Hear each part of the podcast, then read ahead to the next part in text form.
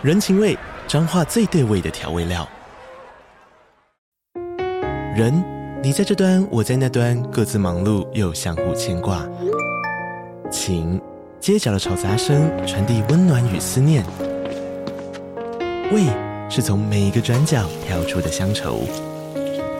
这里是彰化县政府 Podcast 节目《彰化早咖》，我是主持人内克。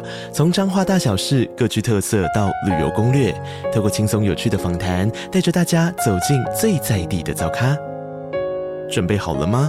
彰化的故事，我们说给你听。以上为彰化县政府广告。你现在收听的节目是《历史下酒菜》，今天的主题是。这些人是 INTJ 历史人物的 MBTI。Hello，欢迎来到历史下酒菜，我是 Wendy。久违的非会员限定节目更新，应该有很多人在想说：天哪，我到底在搞什么？怎么又不更新？就是生活难过，还得上班赚钱。现在离全职做节目还有很长一段时间，希望会有这么一天的到来。然后呢，借着这个机会，我想要感谢愿意加入会员赞助方案的朋朋们，感谢你们愿意成为历史下酒菜的金主，也感谢此刻正在收听节目的你。每一个播放次数对我来说都很重要，尤其是有广告的集数，喂喂，铜臭味太重，差不多就好，正经一点。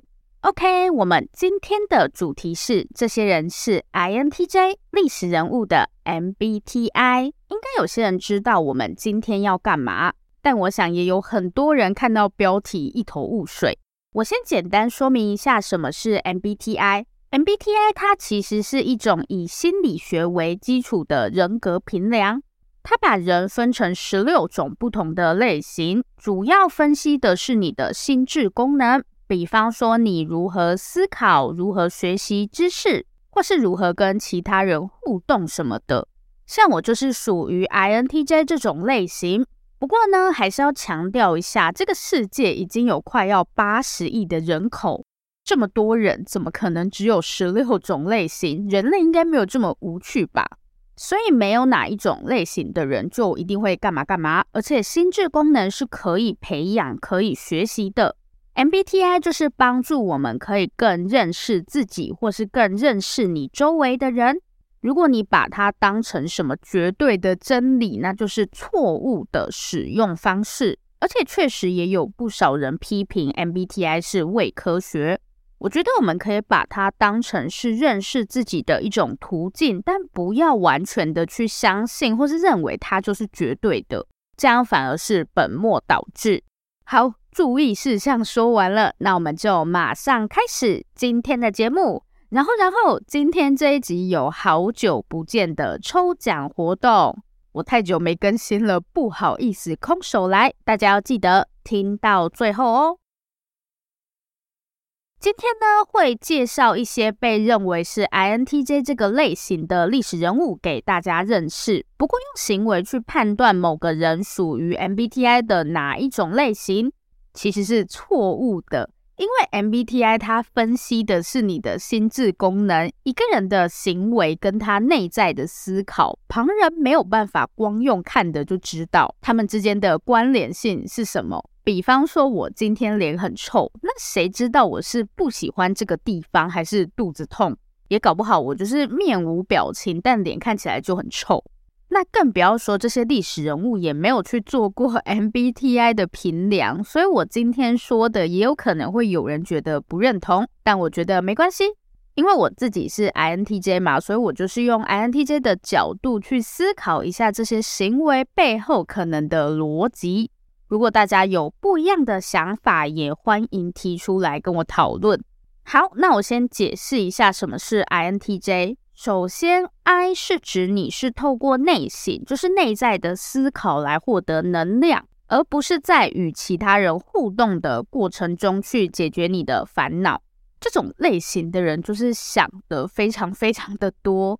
接下来是 N，N 说的是比较靠直觉，比起经验会更依赖直觉，然后思考事情的时候不那么在意小细节，会比较宏观这样。这个是 N 的部分，第三个是 T，就是说你看事情的方式是比较理性的。最后一个 J，就是说你是一个有计划性的人，什么事都要排好计划这样，但不一定会执行就是了。喂，我啦，我确实是那种什么事都要事先计划好的人，我一定要写行事历，但能不能完成又是两回事。好，简单总结一下，所以 INTJ 这种类型的人喜欢独处，因为这样才有时间思考跟自己对话。同时呢，我们看事情的方式比较宏观，也不是说不细心，比较像是大方向对了，我们就会觉得细节部分其实还好，或是不用那么纠结。另外，INTJ 也是相对比较理性，然后事事都要计划。我觉得以上这些特征我都还蛮符合的。我也问了一些身边的人，大家也说是可以对得起来的。那等等就会介绍一些我认为是 INTJ 的历史人物给大家认识，让大家可以对 INTJ 这种类型的人有更多更深入的了解。第一位。因为我现在在当家教嘛，有时候就会需要帮学生找一些课外读物。我最近在看的一套书是《少年读三国》，就是一些三国时期的人物故事，所以就想说找找看三国时期有没有什么人是 INTJ。然后呢，我就发现有一个人还蛮像 INTJ 的，而且他在网络上的呼声也蛮高的，就是有蛮多人都认为这个人就是 INTJ。好，这个人呢，就是大名鼎鼎的诸葛亮。诸葛亮的事迹，相信大家或多或少都有听过，但你们听到的东西可能不一定是真的。诸葛亮最有名的事迹就是草船借箭嘛，但我跟大家说，这个故事是假的。其实《三国演义》只是小说，不是什么史书。如果你们想看真实的历史，应该去翻《三国志》，《三国演义》就是一本小说而已。所以，等等，我用到的资料主要是根据《三国志》，《三国演义》不是真的，好不好？之前我有一个学生跟我说《三国演义》是史书，我就非常震惊。不过，还是应该称赞他啦，毕竟他还会去读《三国演义》。诸葛亮的初登场呢，是从他隐居这件事开始，就说他年纪轻轻就在那边隐居，而且他还自诩是什么管仲、乐毅。管仲跟乐毅都是春秋战国时期有名的大臣。好，你们不觉得诸葛亮这个人很奇怪吗？他自诩是什么管仲、乐毅，结果又在那边隐居，那他到底是想要低调过日子，还是想要干大事？我跟你们说，他绝对不是真心想要隐居。一开始我也以为诸葛亮是个不在乎名利、想要安稳过日子的人。如果从他是 INTJ 的角度去思考，我跟你们说，他是一个什么样的心态？在 INTJ 的心里，全世界最完美的生物就是他自己。我们就是觉得自己出淤泥而不染，所以这个世界都配不上我的那种感觉，就众人皆醉我独醒，有没有？诸葛亮不是真心想要隐居，他只是在等等一个他觉得好的时机。然后很快呢，这个时机就来了，刘备就找上门了。这里也很不合理呀、啊！如果诸葛亮是真心想要隐居，那刘备是去哪里探听到诸葛亮这号人物，表示他自己也没少放一些风声出去嘛？不然刘备怎么知道有个很聪明的人叫诸葛亮？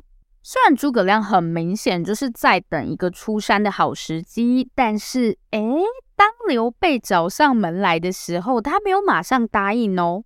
之前我都觉得刘备很烦啊，人家不要就不要，干嘛硬要把人拖出来？刘备不是找了诸葛亮三次吗？三顾茅庐嘛。我本来以为诸葛亮是经不住刘备的软磨硬泡，才勉为其难答应出山，结果他根本有备而来。前面两次诸葛亮没见刘备，一直到第三次他才见，而且一见面就跟机关枪一样，把什么天下局势啊，通通给刘备分析了一遍。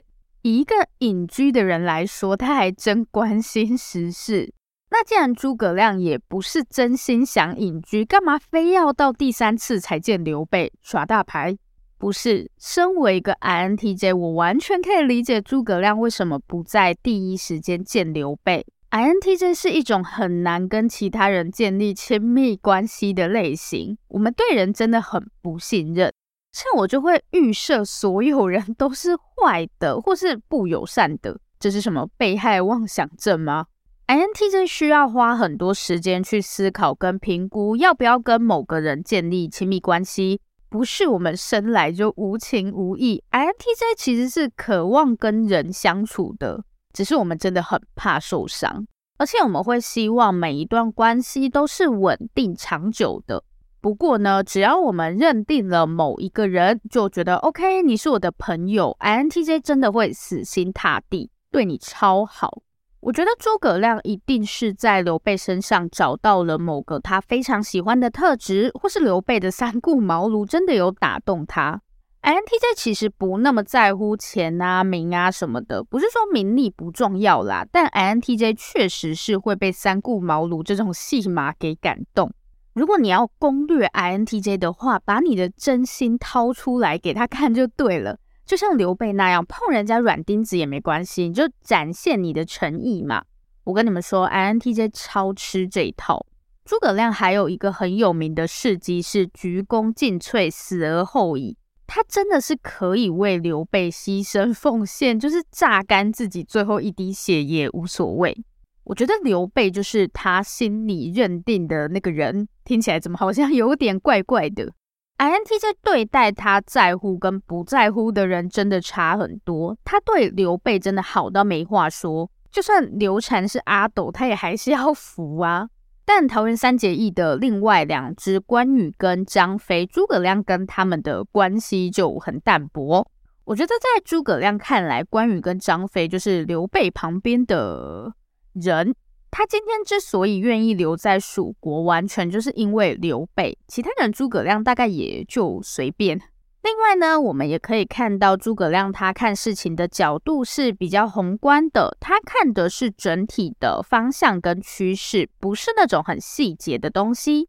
比方说隆中对，这是诸葛亮跟刘备第一次见面时的谈话内容，篇幅其实不长，就是去跟刘备分析天下局势。虽然内容不多，但基本上该有的都有了。他就把什么曹操啊、孙权都分析了一遍，因为蜀一直都是比较弱的嘛。诸葛亮知道，他知道蜀跟魏啊、吴比起来是比较弱小的。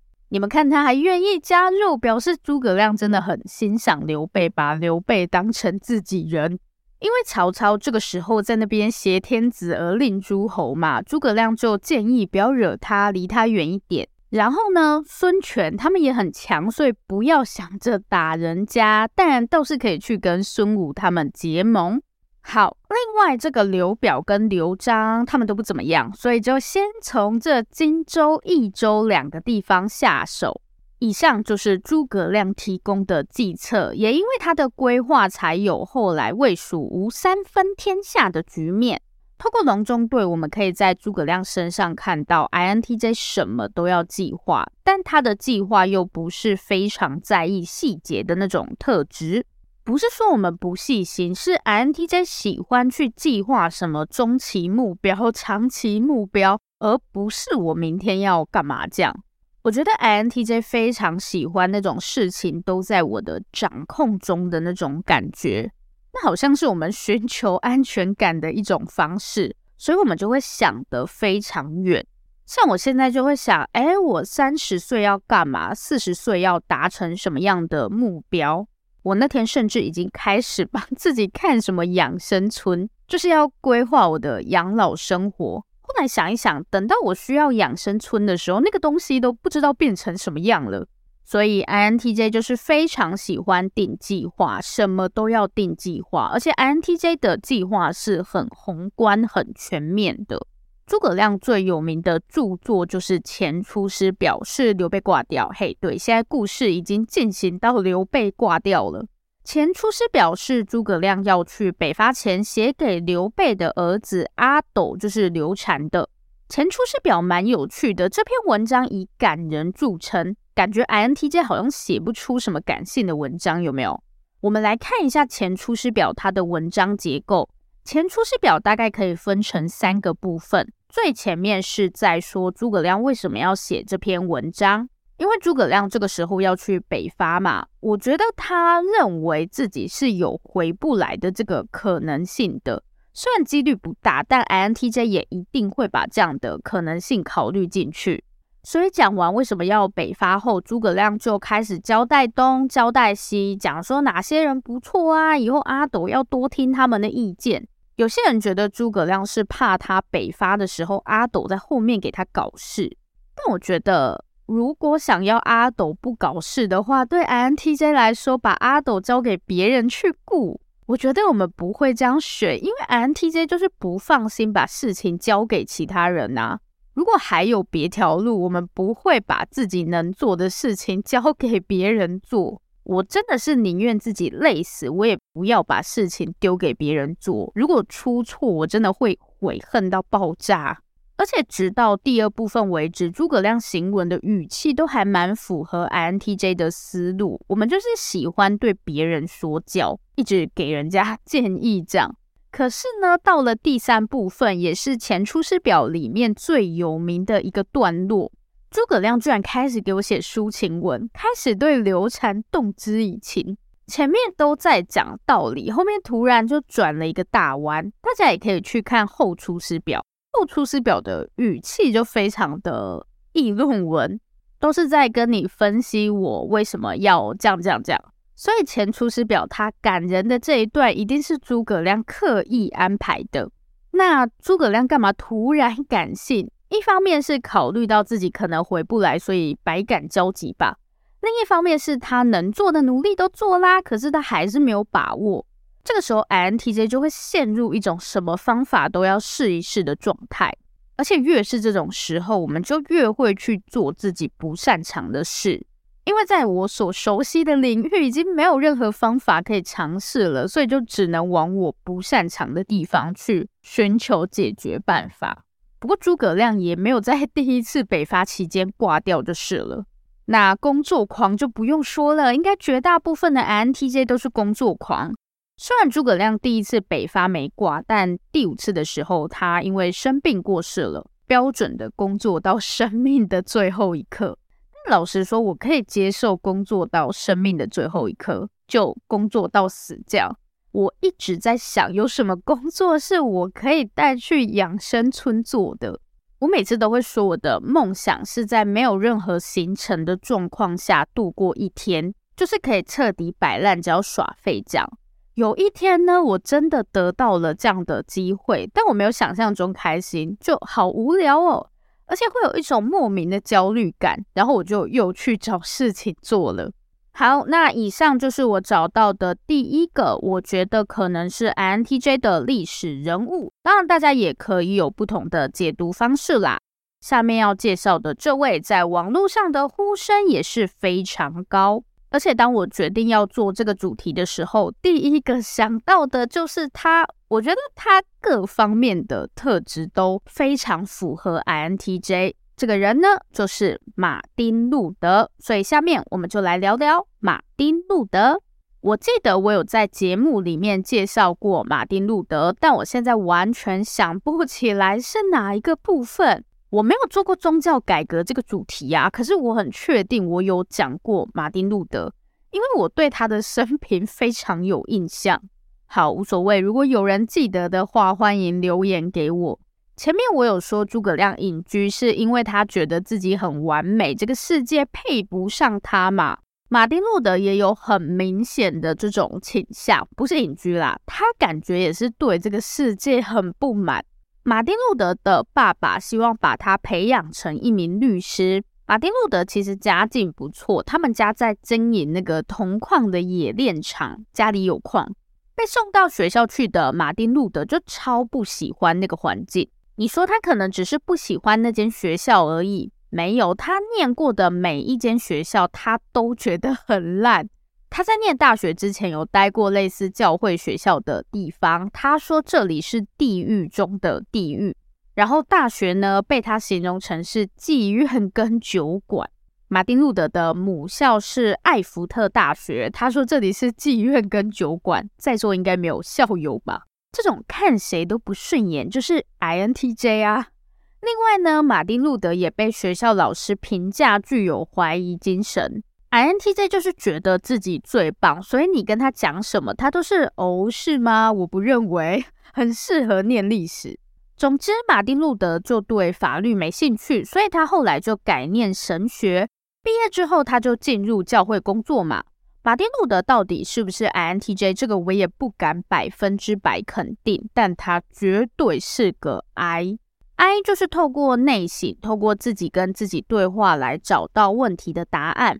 马丁路德的上司施陶皮茨副主教就说，马丁路德这个人总是想太多，说他过度内省，这个一定是 I 呀。而且副主教还说，为了避免马丁路德没事就在那边想想想，他决定派马丁路德去做神学研究。让他去做学术研究，消耗他的精力，就不会一直想一些有的没的。这个非常矮，这个实在是太矮了。好，我想施陶皮茨副主教如果知道接下来会发生些什么，他大概不会让马丁路德去做什么神学研究。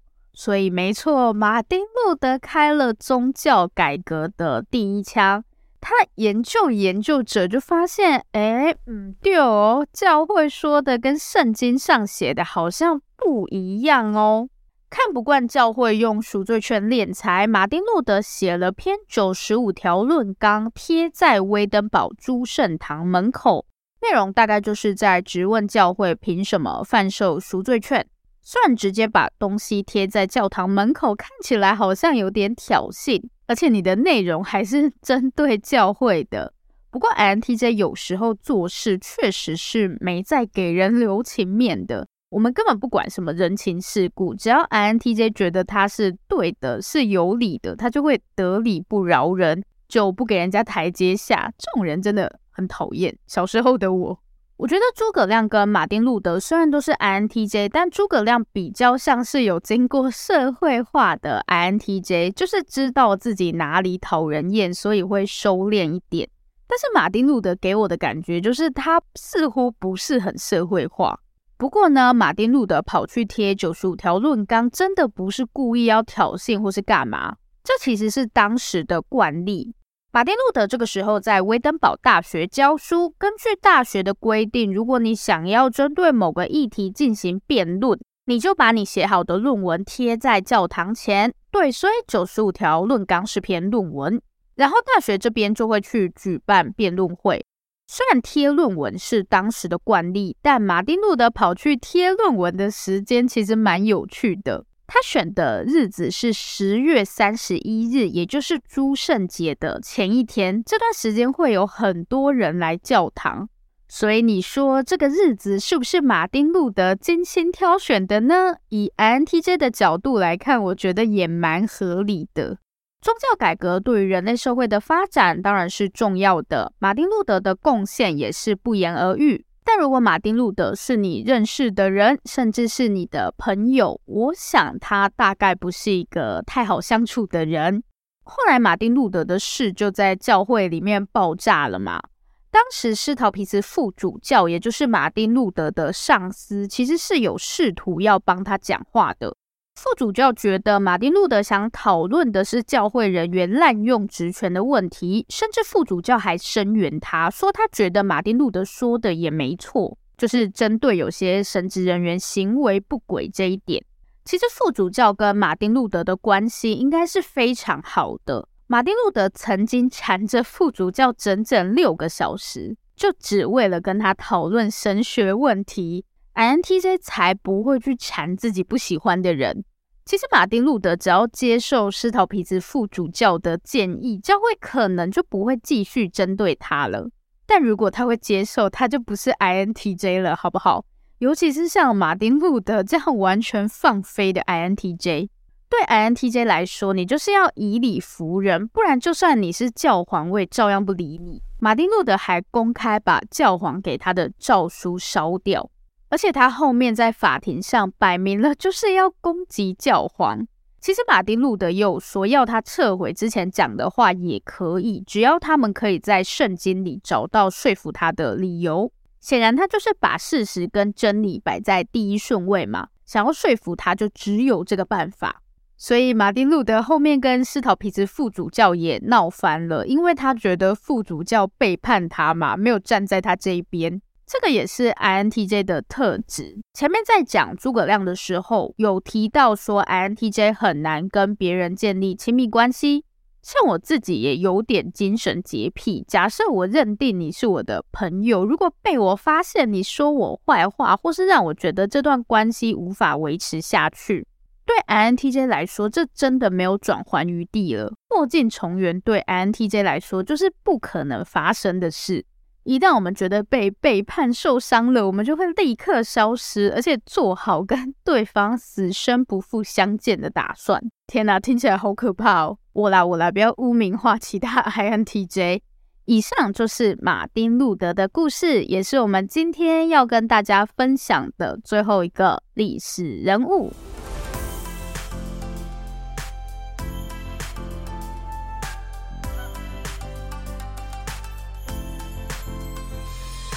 今天的重点整理，还是要再次提醒一下，MBTI 它是让我们可以更认识自己的管道。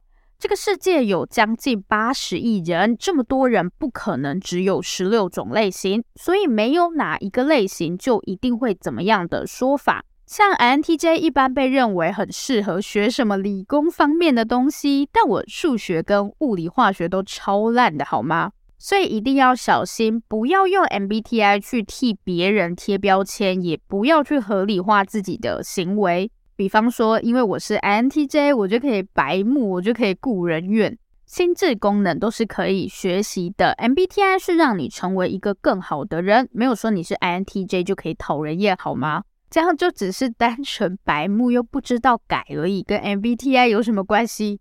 今天这一集，如果从一个专业或是研究的角度来看，它就是，哎，我一边写稿一边还在犹豫，我真的要讲今天这一集吗？